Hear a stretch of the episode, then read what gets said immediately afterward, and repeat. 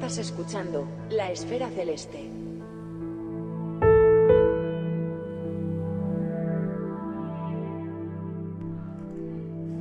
La astronomía es una actividad basada en el dominio de los elementos, o sea, el equipo, la meteorología, la tecnología. Conociendo y dominando esos elementos, nada nos parará en el viaje más allá de la orilla del océano cósmico.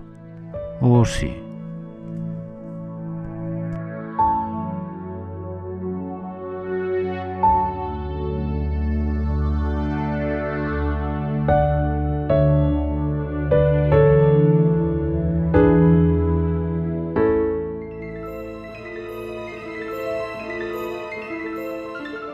Hacia el año 2001, eh, la primera vez que saqué el telescopio de casa, el antiguo que tenía era un LX200 de 10 pulgadas, lo llevábamos a la, Pla de la Calma para hacer una observación de un cometa 2000 S4, creo recordar. 2001 S4, 2000 S4, creo recordar. Un cometa que se fragmentó al día siguiente prácticamente. Pues íbamos más que nada a intentar observar ese, ese cometa. Era pronto, todavía no era de noche, y dijimos, ah, esa estrellita, esa, la polar, el norte está por ahí, la polar será por allá. Bueno, apuntamos el telescopio ah, para ponerlo en estación más o menos, a ojo, pero hacia la polar. Bien. Empezamos a hacer tomas, todo iba muy mal, el seguimiento, el guiado iba, iba pésimo, digo, aquí hay algún problema.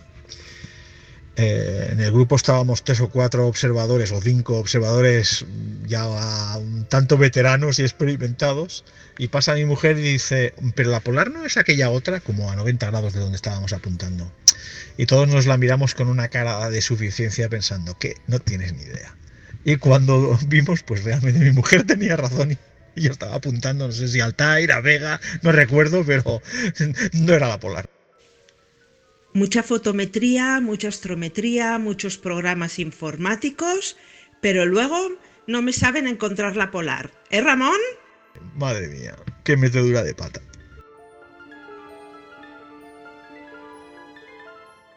Hola, voy a contar un poco la historia que nos pasó en, aproximadamente eh, a mediados de los años 90 con un compañero de afición y yo cuando aún las CCD no estaban danzando en el terreno de los aficionados eh, diseñamos un sistema para fotografiar el cielo utilizando una cámara fotográfica reflex normal y corriente de película. Y para que la foto no saliese movida, pues diseñamos un sistema de poleas, lo que se llamaba por entonces una plancheta ecuatorial.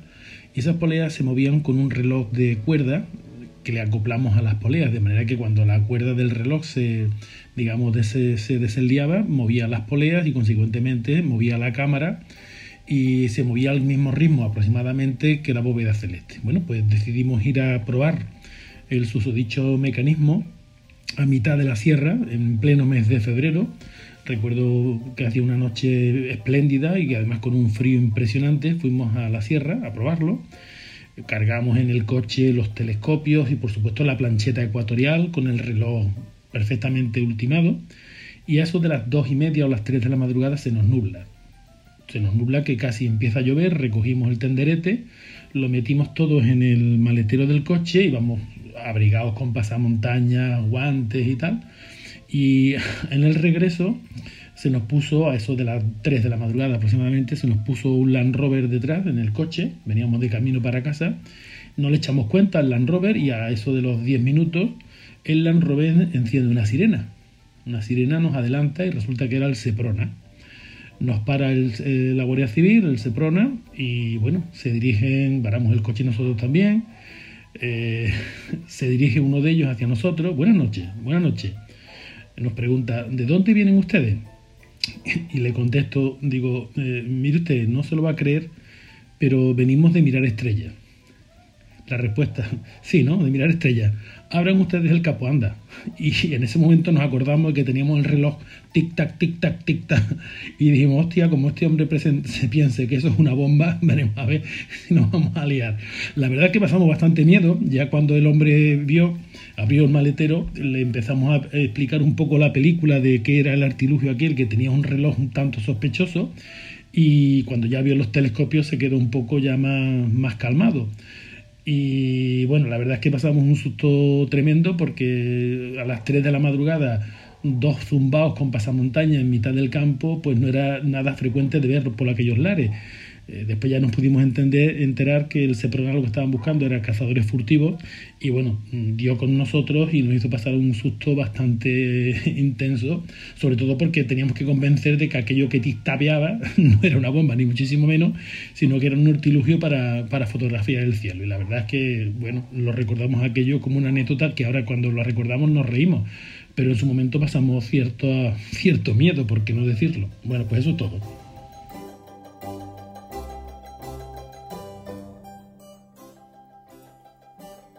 En el año 2005, la NASA lanzó una misión eh, hacia el cometa Tempel 1, 9P, con la intención de impactar contra el cometa para ver eh, qué consecuencias causaba el impacto, eh, si se activaba, etc. por aquella época mm, yo solía hacer astrometría de cometas y como este cometa, pues ya sabíamos los aficionados que podía ser fruto de la visita de este de esta sonda, pues lo había observado prácticamente a diario.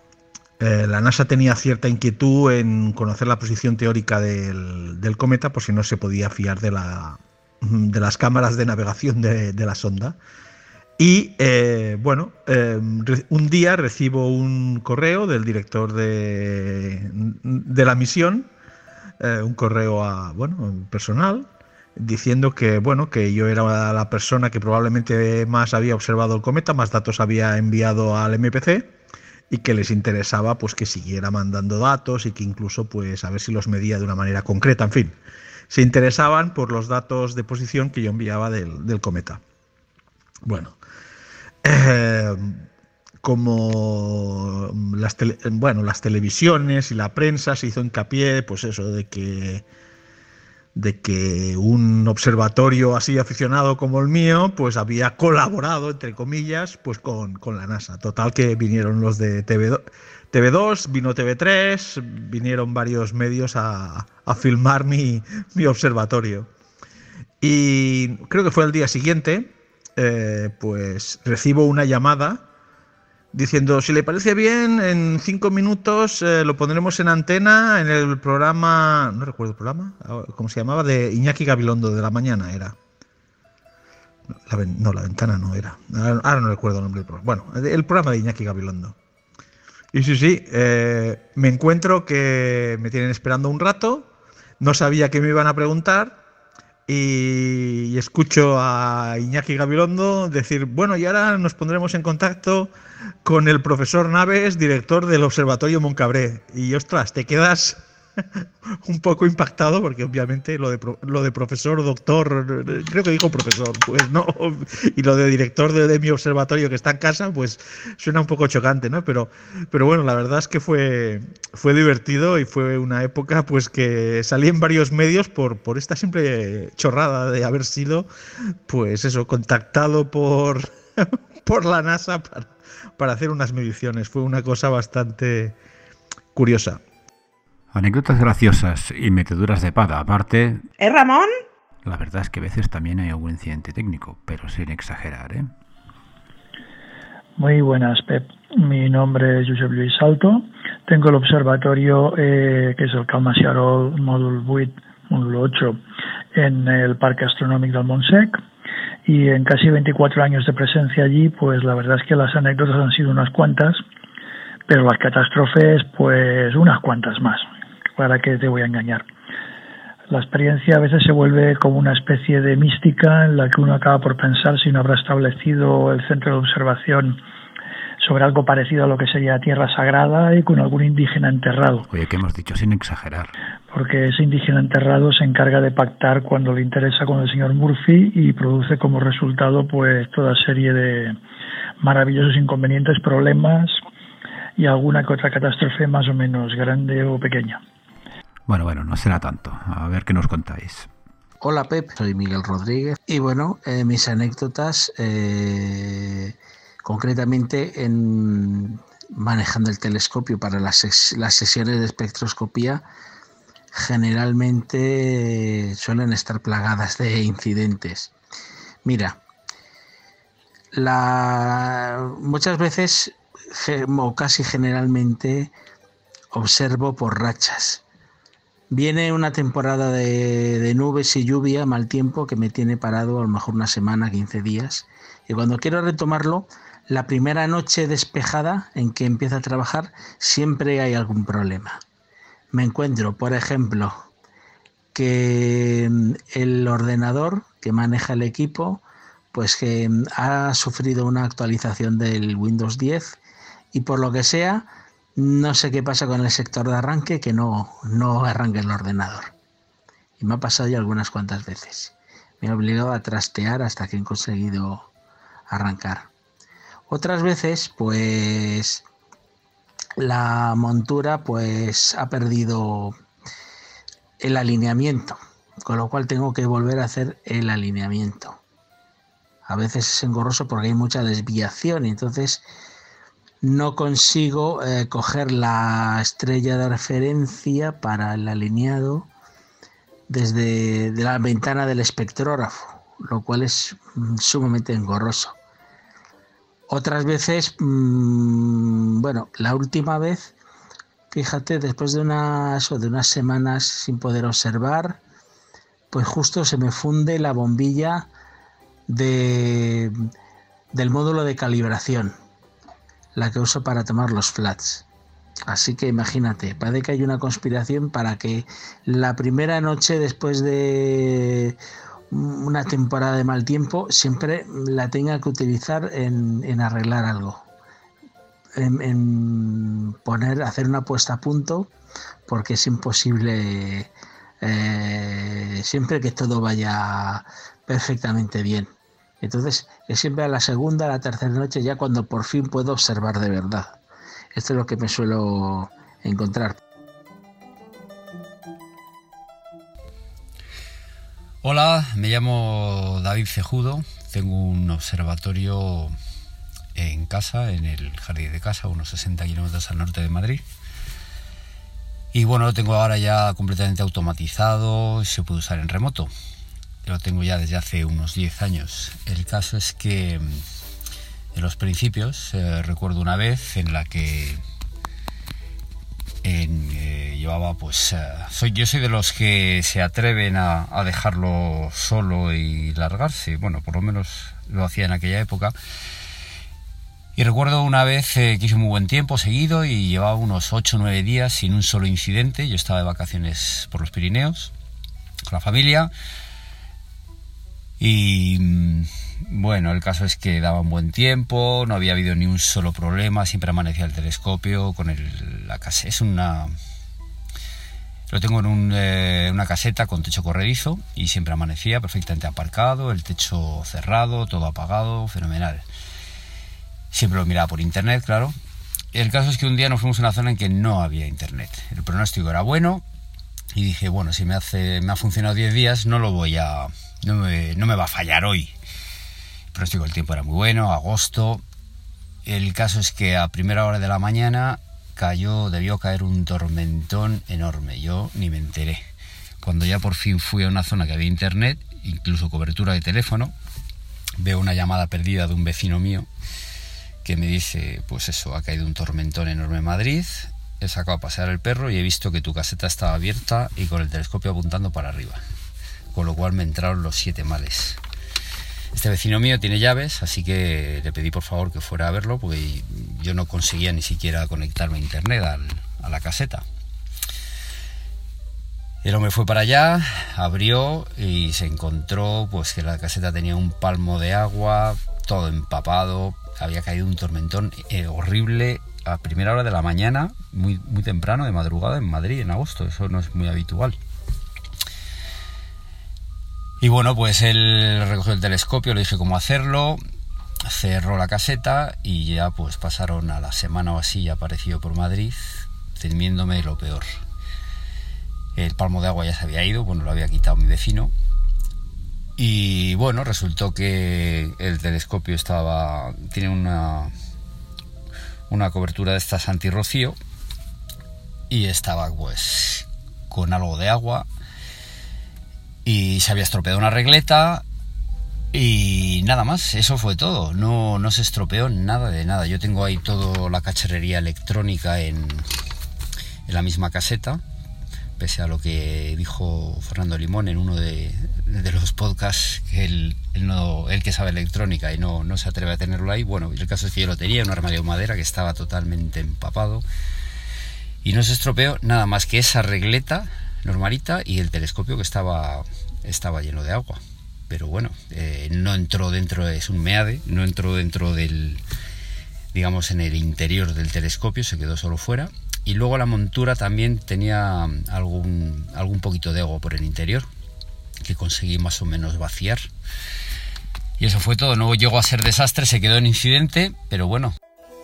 Si es que no hacéis caso a Fernando Limón y luego os pasa lo que os pasa, ¿verdad Fernando? Esta es la anécdota que yo denomino la, la, historia de la fuente asesina. Hombre, Fernando, ¿asesina? Era, todavía observaba a pie de, observatorio, tenía el observatorio aquí en Madrid y en pleno invierno me había comprado una cámara refrigerada nueva y bueno, pues aprovechando remodelé toda la, instalación, todo, no sé qué, le puse una fuente dedicada para la cámara y tal, bueno, lo que hacemos todos, ¿no? Organizar todo aquello y tal. Ya por la noche, cuando ya iba a empezar a observar, pues em, encendí y de repente pues veo que, que, la, montura no contesta, que la cámara tampoco, que, bueno, que aquello no iba. De repente eh, eh, empiezo a, oler a, plástico quemado. Con el frío que hacía, yo empecé a sudar como un pollo y, y bueno, pues al final no podía ver nada porque estaba oscura, no veía nada, así que al final pues decidí, bueno, recoger y irme a la cama. No pegué ojo en toda la noche dándole vueltas que podía haber pasado. Me he cargado la cámara, me he cargado la montura, ¿qué puede ser? Bueno, al día siguiente, sin pegar ojo, tempranito, en cuanto hubo luz, pues empecé a revisar, empecé a ver y me encontré que los cables de los conversores de serie USB estaban literalmente fundidos, derretidos, quemados, achicharrados, carbonizados, es decir, todos los adjetivos que le quieras poner. Eh, primero que hice fue verificar y bueno, la cámara parece que funcionaba bien, la montura también.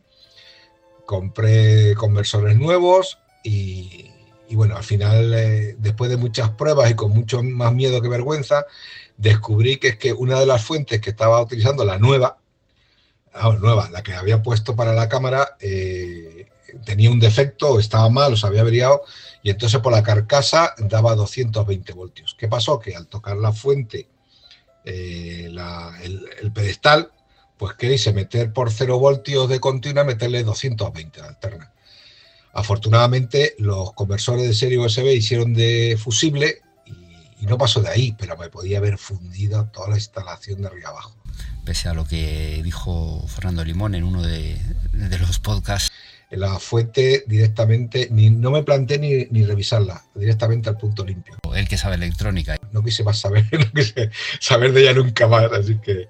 Y sí, yo creo que nunca más he sudado como he sudado esa noche. Había tres o cuatro grados y parecía que estamos en pleno mes de agosto a las 4 de la tarde. Qué horror, Dios mío, qué miedo pasé.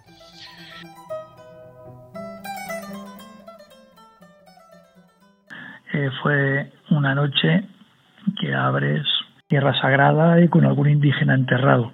Hace programas tu sesión, comienzas a ver las imágenes, y bueno, sabéis lo que pasa con lo de Smith Cassegrain, los telescopios de este tipo que enfocan con el primario y a veces pues se desenfocan dependiendo también de las variaciones de temperatura, de movimientos de un lado al otro del cielo. Y bueno, pues en un momento dado ves que la, rutina de enfoque no funciona. Qué raro. Bueno, vamos a ver, pues nada, reiniciamos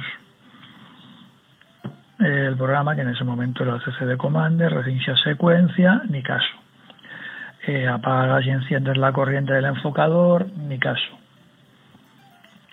Y ves que eh, aún así el, contador sí que funciona eh, por software. Dice, bueno, pues el encoder le está dando información de que eso va, pero como si nada.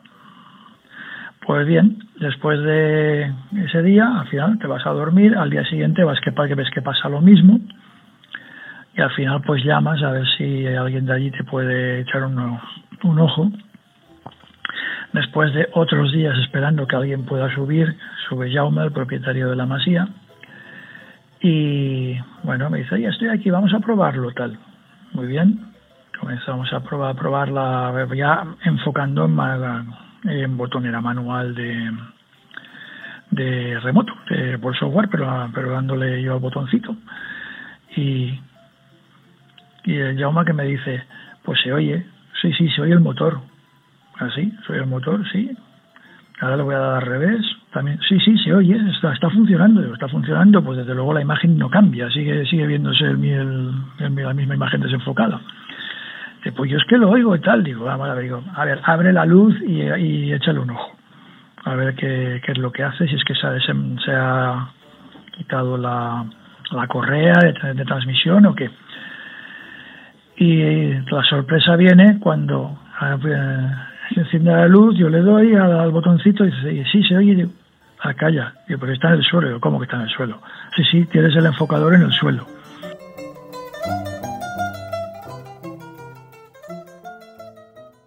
Hola, ¿qué tal? Pues mira, te cuento una anécdota que tuve este verano. Eh, se me ocurrió montar eh, en el observatorio todo, todo el equipamiento sobre un trípode, sobre un trípode de madera. En principio, de buena marca.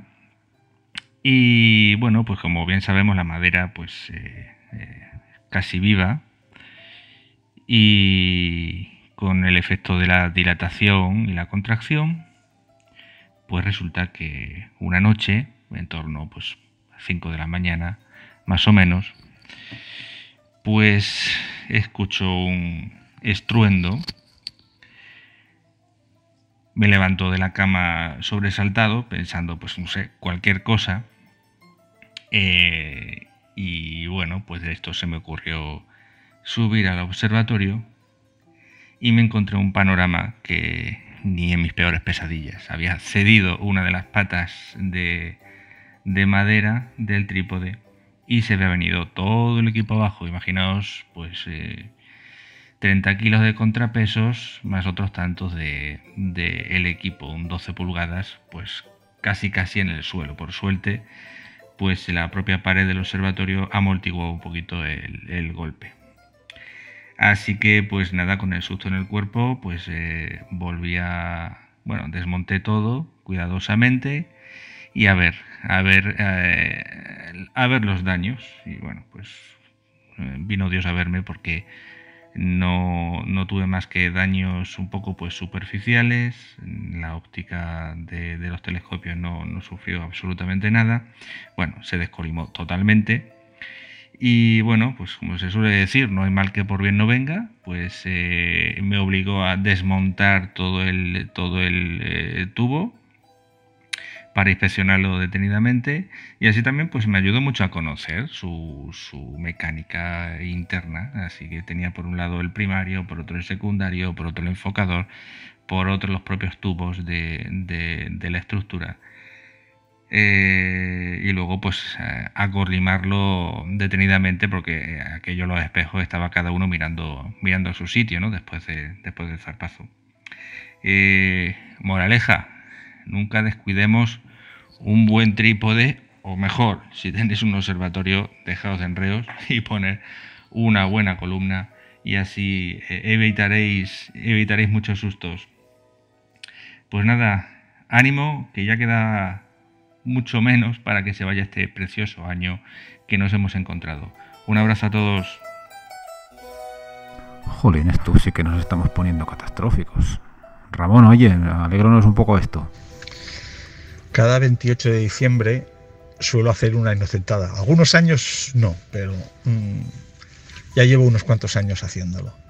Y bueno, un año decidí que la inocentada sería el descubrimiento por un japonés de un cometa muy vistoso. Entonces preparé una imagen de un cometa muy vistoso, un cometa que ya, bueno, se había descubierto pues años antes. Simplemente le cambié el nombre y al Y para dar pistas de que todo era falso, al, al autor japonés, al descubridor japonés, le puse el nombre de Koch, escrito con K-H-O-N, Koch-on-udo, el cometa Koch on Udo. Claro, lo leía rápido y era claro que era el cometa cojonudo. Pero mm, si lo veías escrito, la verdad no mm, costaba unos segundos darse cuenta de que era una inocentada. Bueno, eh, en el grupo de observadores de cometas, pues lo, lo envié y bueno, algunos se dieron cuenta enseguida, pero otros no. Pero es que al cabo de un día me llamaron del Instituto Astrofísico de Andalucía, eh, me llamó un, pues un, astrofísico diciendo que estaban intentando mm, encontrar información de, de, este cometa japonés y que no encontraban la, pues eso, no, no, encontraban datos.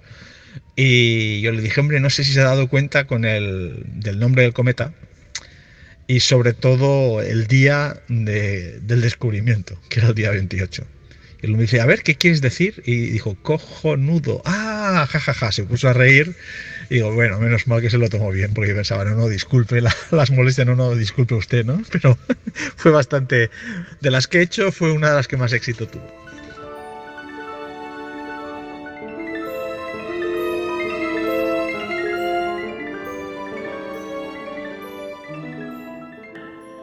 Otra anécdota curiosa, pues fue, bueno, esta no es mía exactamente, estaba yo presente, pero no me pasó a mí. Le pasó a otro compañero que es Albert Capell, que en un momento dado se comienza a oír de todo, eh, ¿qué pasa? Esto no va, en fin, ahí es lo típico, ¿no? Que nos pasa a todos cuando eh, iniciamos una en algún momento u otro de una sesión. Si es eh, estás en grupo, alguien eh, le oyes vociferar o renegar. Y al ver qué pasa, que no, de repente esto no me sigue, que va, que va hacia donde quiere, va dando saltos y tal. O sea, ha revisado la, la cámara guía, a ver qué, o, el, sea, el autoguía, a ver qué tal está. Hostia, no sé, voy a ver, tal. Iba con una ST4 y el hombre, todo tranquilo, de repente va, va, va para allá, sin, vamos, sin poner luz y tal, va a tocar allá la caja de control de la ST4, pega un bote y un grito, ¡ay! Al ver qué pasa, y vemos, pone la linterna y simplemente había un gato. Había un, señor gato tranquilamente, como la noche era fresquita y tal, pues el gatito estaba ahí tranquilo, apoyado en la, en la, en la caja de la ST4, se ve que iba tocando los, botones, los botones así al azar, con la presión del cuerpo, y claro, pues imagínate cómo iba la autoguía. Iba solo, ni más ni menos. Eh, en fin, que además es que vamos, que, que al verlo parece que lo tocó, que sé que fue cuando se asustó, y sin embargo, vamos, el bicho es que ni moverse, que cuando dio la luz aquello que le, le ves los ojos que lo cierra y poco más, vamos, aún no estamos riendo. De vez en cuando se lo recordamos.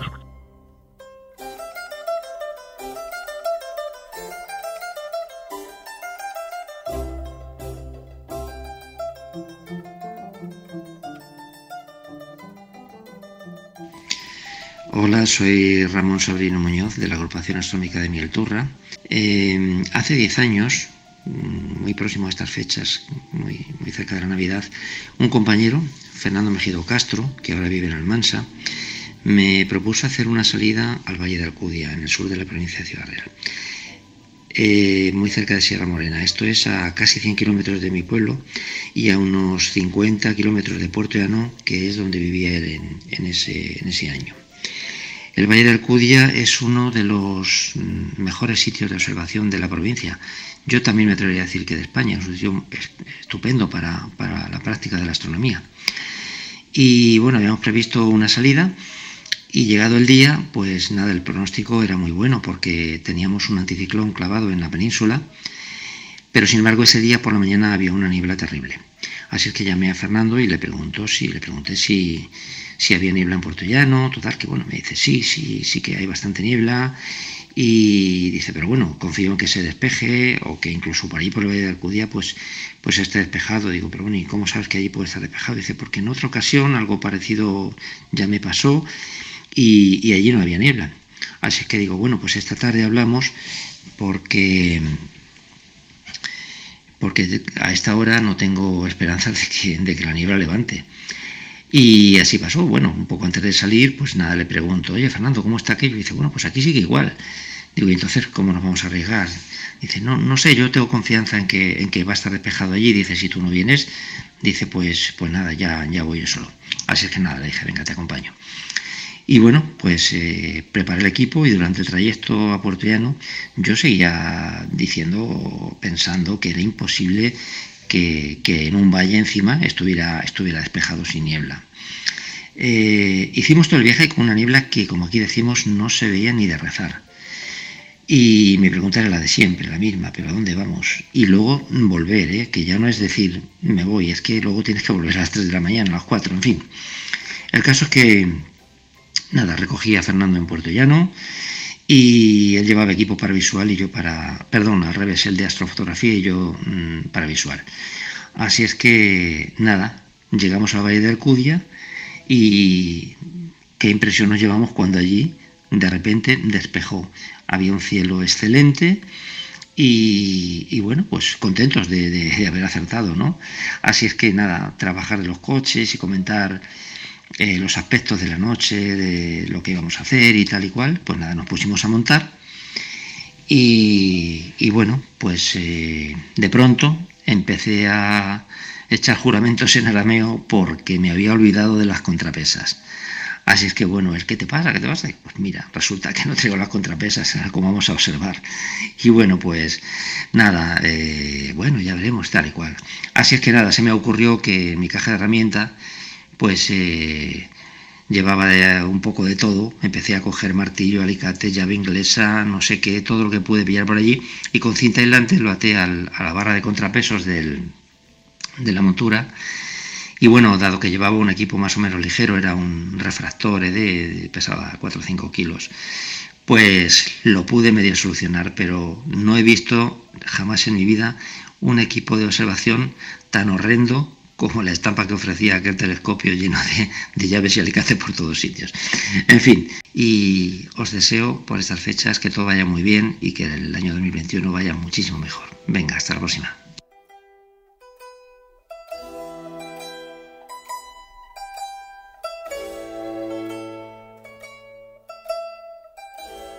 Bueno, os voy a contar mi aventura, eh, o más bien mi desventura, con el famoso cometa Shoemaker-Levy y su impacto con Júpiter.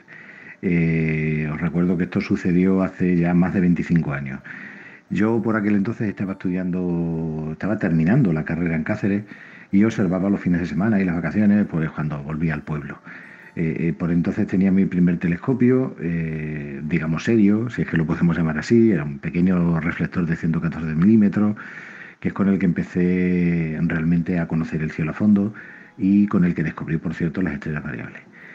Así que a comienzo de aquel verano de 1994 se iba a producir eh, un evento astronómico que por entonces no estuvo alucinado y no era para menos, y es el impacto del cometa Shoemaker-Levy contra Júpiter, ¿no? Aquel cometa que se había fragmentado en un montón de, puntitos diferentes y iban a ir impactando con Júpiter, ¿no? La primera vez en la historia que se podía ver un, evento de este tipo.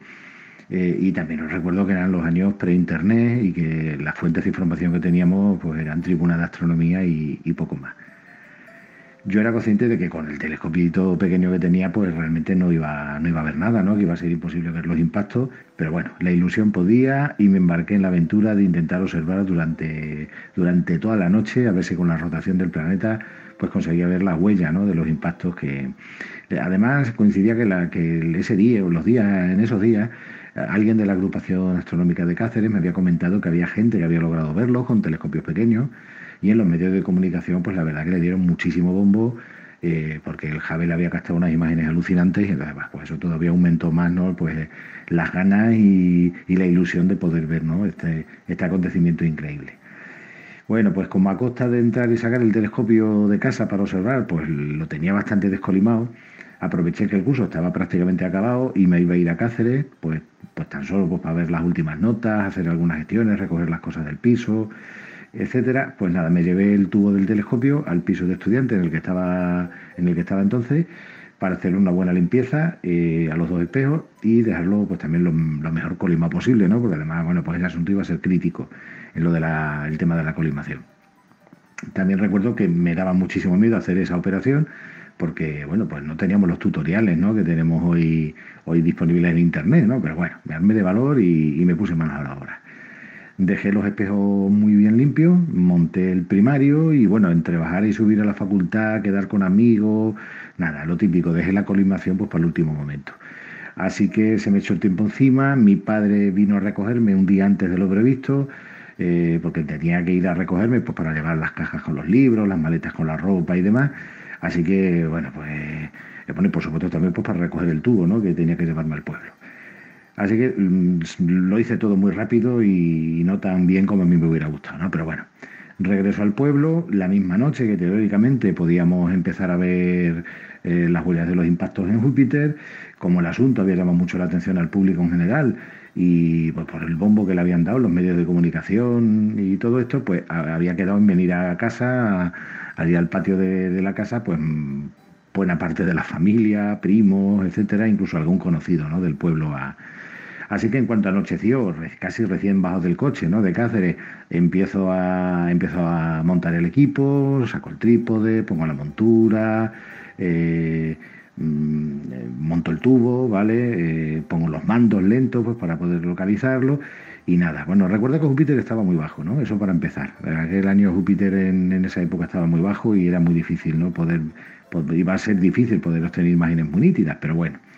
Así que nada, coloco, coloco el miro por el buscador, veo perfectamente Júpiter, meto el, un ocular de, poco aumento, ¿no? Pues para centrarlo bien y todo esto, miro y nada, todo oscuro, completamente oscuro, no veo absolutamente nada.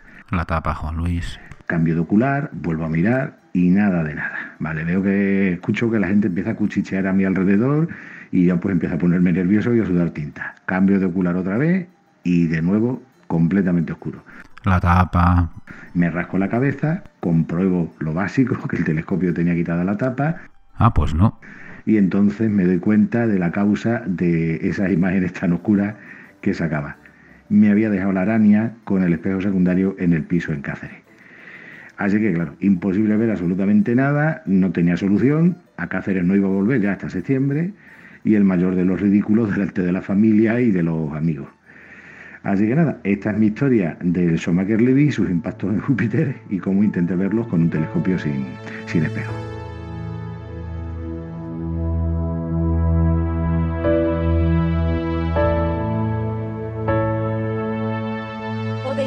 La esfera celeste en todas las plataformas de podcasting. Encontraréis más información sobre todos los episodios y sus invitados en laesferaceleste.com. Muchas gracias por acompañarnos y hasta el próximo viaje.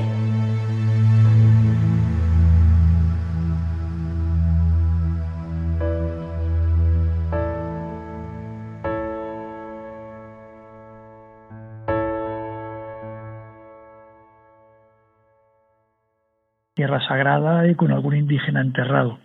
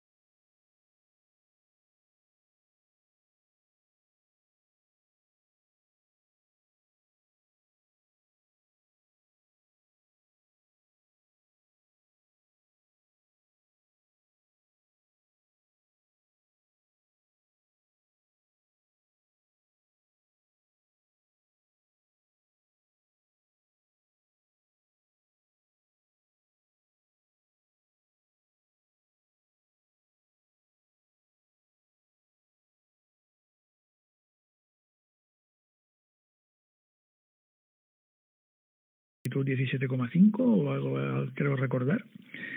Y en fin, nada, al día siguiente volví a hacerlo, a hacerle foto. Y a la noche siguiente, creo que fue la del 25 de octubre, si no recuerdo mal, yo que ya estaba, vamos, de una jornada laboral de aquellas que ya no podía más, y veo eh, la lista de cometas OPS que comienzan a llover correos de que, oye, que esto está, que el cometa Holmes, que, lo, que, ha pegado un estallido, que está, que, que está subiendo, que, a cada, a cada imagen que tomo, que, que sube, total, que acabamos conectados en un, eh, no recuerdo eso sí si fue por Skype o por creo o por un chat de, de, de, Messenger que todavía en esa época todavía era el rey de, de ese tipo de medios. Y como que iba el tema cada vez iba más, bueno, la gente más, los que los pocos que estábamos allí cada vez más a tope, que digo, ¿esto qué pasa, qué pasa, qué pasa?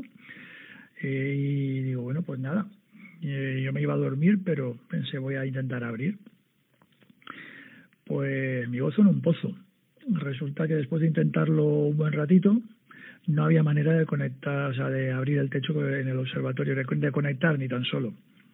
Luego, cuando ya pude eh, tener acceso, pues simplemente esa misma noche, no la anterior que había estado observando, esa misma noche se le ocurrió al acoplador web, eh, que era un maravilloso aparato de domótica, que era el que gobernaba la apertura y cierre del techo y comunicaciones en remoto, se le había ocurrido morirse, pero literalmente, eh, vamos, ni pensado fue espectacular.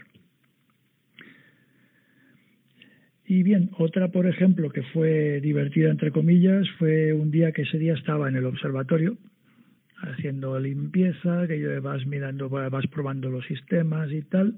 Estaba, bueno, mi observatorio eh, tiene eh, doble hoja en el techo, una que, eh, que se abre hacia norte y otra hacia sur, de dos hojas, una que es más grande que la otra. La la sur está, está inclinada, puede caer por gravedad.